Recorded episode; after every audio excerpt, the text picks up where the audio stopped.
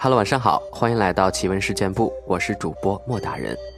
上期节目呢，很多朋友说我们的这个内容重复了，之前好像节目里分享过这几个故事啊，真的是不好意思啊，这个内容太多了，有的时候我真的不知道，因为之前有很多都是小北和浅浅他们录过的内容啊，但是我不可能每一个都能知道。不过非常感谢大家的谅解吧，很多朋友都说虽然重复了，但是莫大人也辛苦了。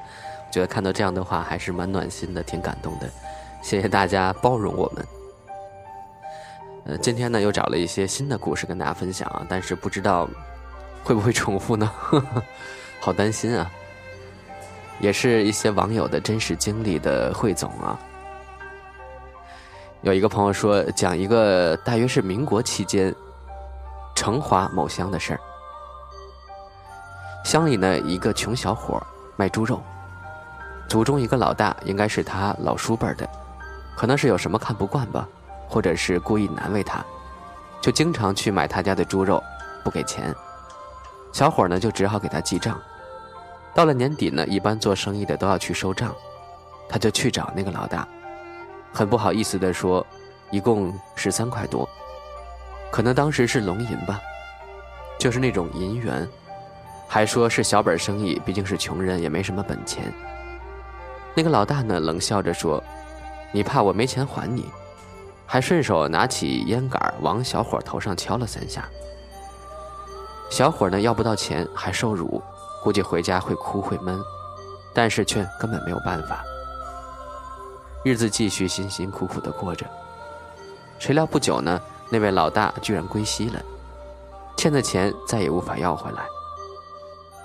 某年某日，小伙在家闲坐，忽见那个老大往他家牛棚一闪进去，小伙觉得惊奇，那老大不是死了吗？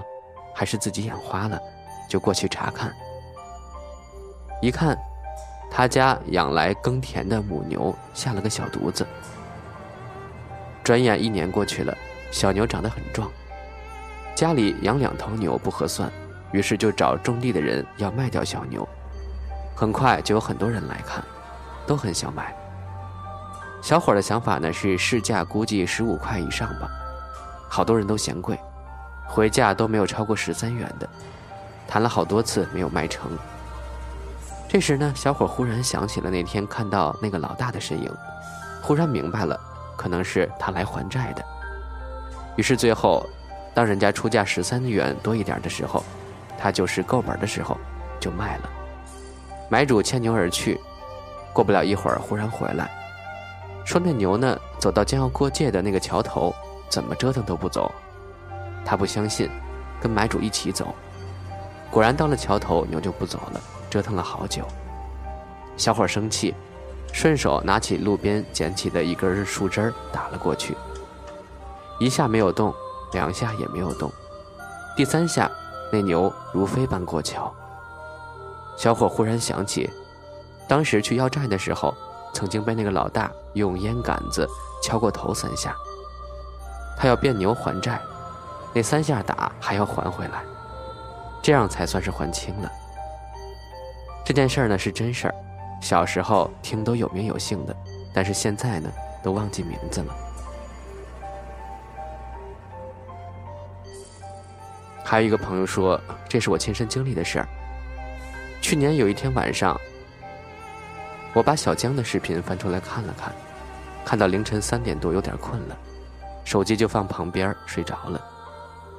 前面梦了什么，大概记不清了，就感觉有人在掐我脖子，我一直挣扎，想睁开眼睛看是谁，在梦里快死了，疼痛感慢慢出来了，真的是那种快要死了一样的感觉。我使出全身力气坐了起来。我醒后第一反应是睡我旁边的老公，一个耳光把他打醒了。我哭着问：“你为什么掐我？”他说：“你有病吧？”就继续睡了。那时候我真的喉咙很痛，是很真实的痛。我没再说话，坐在床头之后再也没有睡，脑子里想了很多。我老公怎么可能会掐我呢？如果不是他。还会有谁？难道有鬼？或者是我自己吗？于是我就起床去洗手间照镜子，果然我脖子上有指甲的印儿，而且就是我自己的指甲。睡梦中自己掐死自己，这真的好可怕。还有一个朋友说，在我初二的时候，我爷爷去世了。我记得那是一个冬天，我爷爷由于生前脚摔过，后来瘫痪了，在家几乎不走路，要么躺床上，要么就是走到沙发上坐着。自从瘫痪后，爷爷就一直穿拖鞋，每次爷爷起床，走路都有鞋子在地上拖着的声音。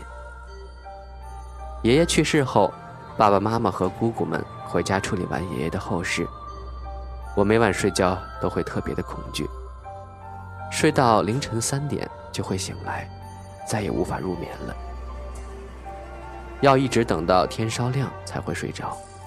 这种情况延续了有一个多月。就在一个月后，爸爸妈妈和姑姑们都回到了工作的地方，奶奶也被姑姑接走了，哥哥姐姐在县城上高中。只有我和妹妹在家，一晃就是半年。这半年里，我和妹妹无病无灾，哪怕平常的感冒发烧、肚子疼都没有，一切太顺利了。半年后，奶奶回家了，是姑姑们送回来的。那是一个夏天，待了一周左右吧，姑姑们又回去了。奶奶回家后就一直照顾我和妹妹的生活，让我们感觉特别有爱，特别温暖。可是，差不多一个月后的一个晚上，发生了一件怪事儿。那晚，我和妹妹、奶奶睡在一张床上，我一个人睡一边，奶奶和妹妹睡一边。我们那间屋子和爷爷生前的屋子只隔了一面墙，中间还有门可以通过。半夜，我被家中的狗吵醒了，它叫得很大声。那只狗是我带回家养的，由于狗狗叫了很久。搞得我毫无睡意。这时，我突然听到了一个奇怪的声音。根据声音，我定位到它就是从我床边发出来的。我仔细听，这声音就跟以前爷爷穿拖鞋走路的声音一样。想到这儿，我突然大叫，并且大哭起来。我很害怕。奶奶听到我的哭声，被吵醒了，起床开灯，并且怒斥我。说什么也没有，哭什么？这时妹妹也说她也听到了，奶奶更凶了，非说什么也没有，然后关灯继续睡觉。刚关上灯，那声音又来了，一直响，就在床边一直走，一直走，但是却走不到尽头，一直在原地。这回我不敢叫了，就躲在被子里发抖，无限的恐惧，直到凌晨五点。那声音才渐渐的退去。现在回想起那晚，我还毛骨悚然呢。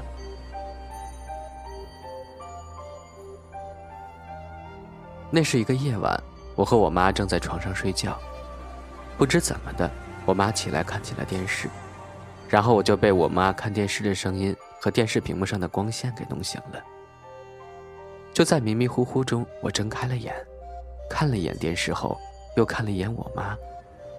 突然，就在那一刹那，我看到我妈的头上有一个男人的鬼脸，面目狰狞。这可把我吓了一大跳，我赶紧告诉我妈说：“妈，你头上有个鬼脸。”我刚说完，我妈就被吓了一大跳，然后还抬头看说：“什么也没有啊。”我再抬头看我妈的头，那个鬼脸就不见了。我虚惊一场，然后又继续睡了。我妈也看起了电视。从那之后，那个男人的鬼脸就再也没有出现过了。说起还是小时候的事儿，现在想想也是一身的冷汗。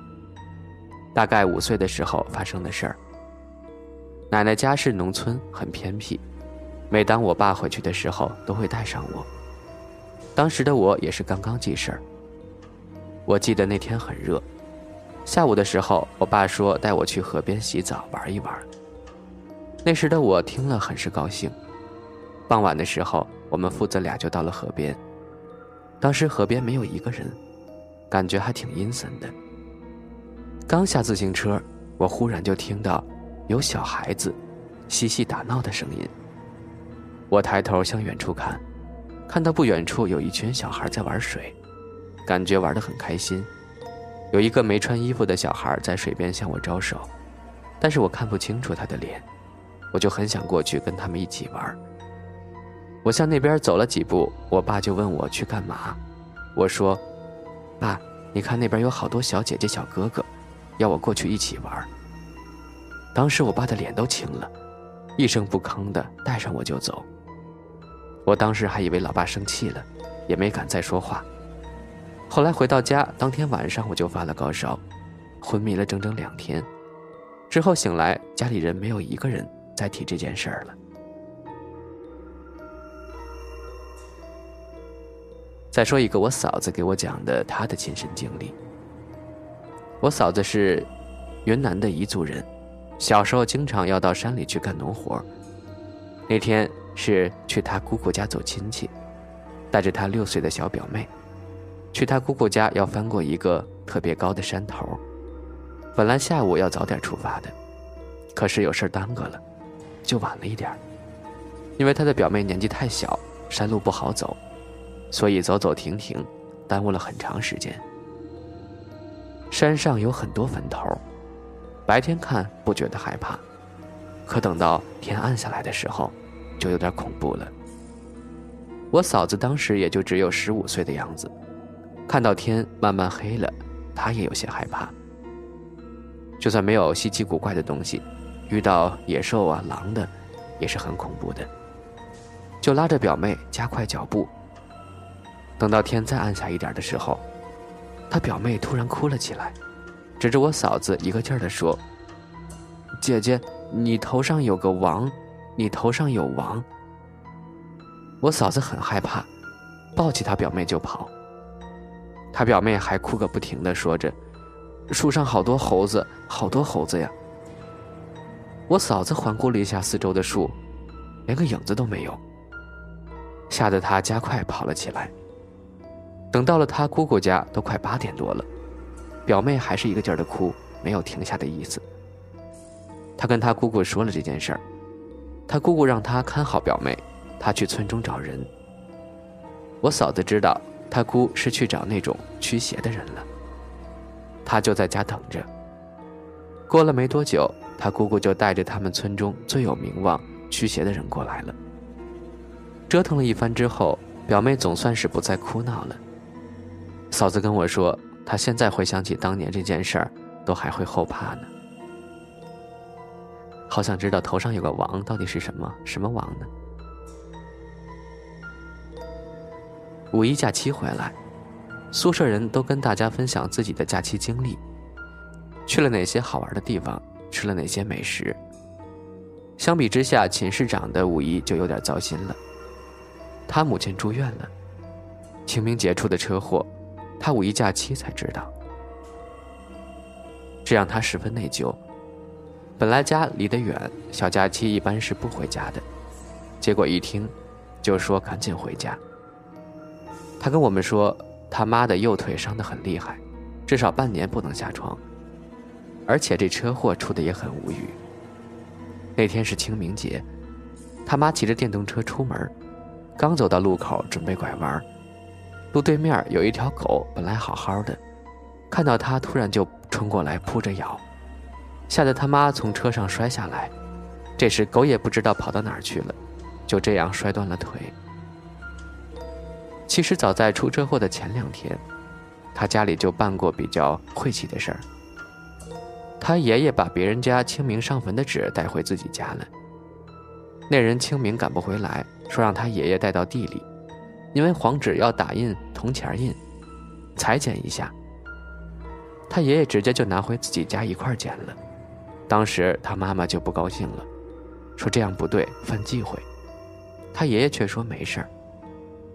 直到他妈妈出事儿，他爷爷也没半点觉得是自己不对，而他更加肯定他爷爷做错的是，他妈找人算了一下，一般农村人都是这样，凡是遇到啥大事儿或者比较倒霉的事儿都要算算。看看招惹了什么，结果人家就说，他妈现在这样算好了，只是摔断了腿，事实上，那天他妈是不宜出门的，因为属相犯冲，搞不好是要丧命的。还好车祸后果没那么严重。我就想到我还小的时候，我爸出过车祸，也是摔伤腿了，但怎么都好不了。看着伤口都愈合了，但下床就是走不了。印象中总是跟家人去各大医院做检查。后来呢，也是找人算，记得他们那时候说，车祸出的莫名其妙。当时他一个朋友骑摩托车带着我爸，因为是晚上没有路灯，车速也没多快，可是就那样骑着骑着就凭空翻了过去。我爸在后座被甩出去好远。想不通为什么会凭空翻车。两人又回到出事的地方反复看，骑车的说感觉就像是撞到了墙。但是平白无故的平地哪来的墙呢？而且说出来也没人信。他就想，也许是有个坑或者沟什么的。找来找去就是条宽敞的路，异常的平坦。后来他们带着算命的人又回到事发地，掐掐算算，发现原来那个出事的地方之前有座房子，有一个长辈在那儿自焚了，是一位被辜负的母亲。他的孩子应该跟他们差不多大小。那天呢，刚好是他自焚的日子，看到了他们，估计是想到自己的儿子了，就让我爸他们找到了他的儿子，一块儿去那个地方烧纸。慢慢的，这事儿就过去了，我爸的腿也渐渐好了，也是一件很神奇的事儿啊。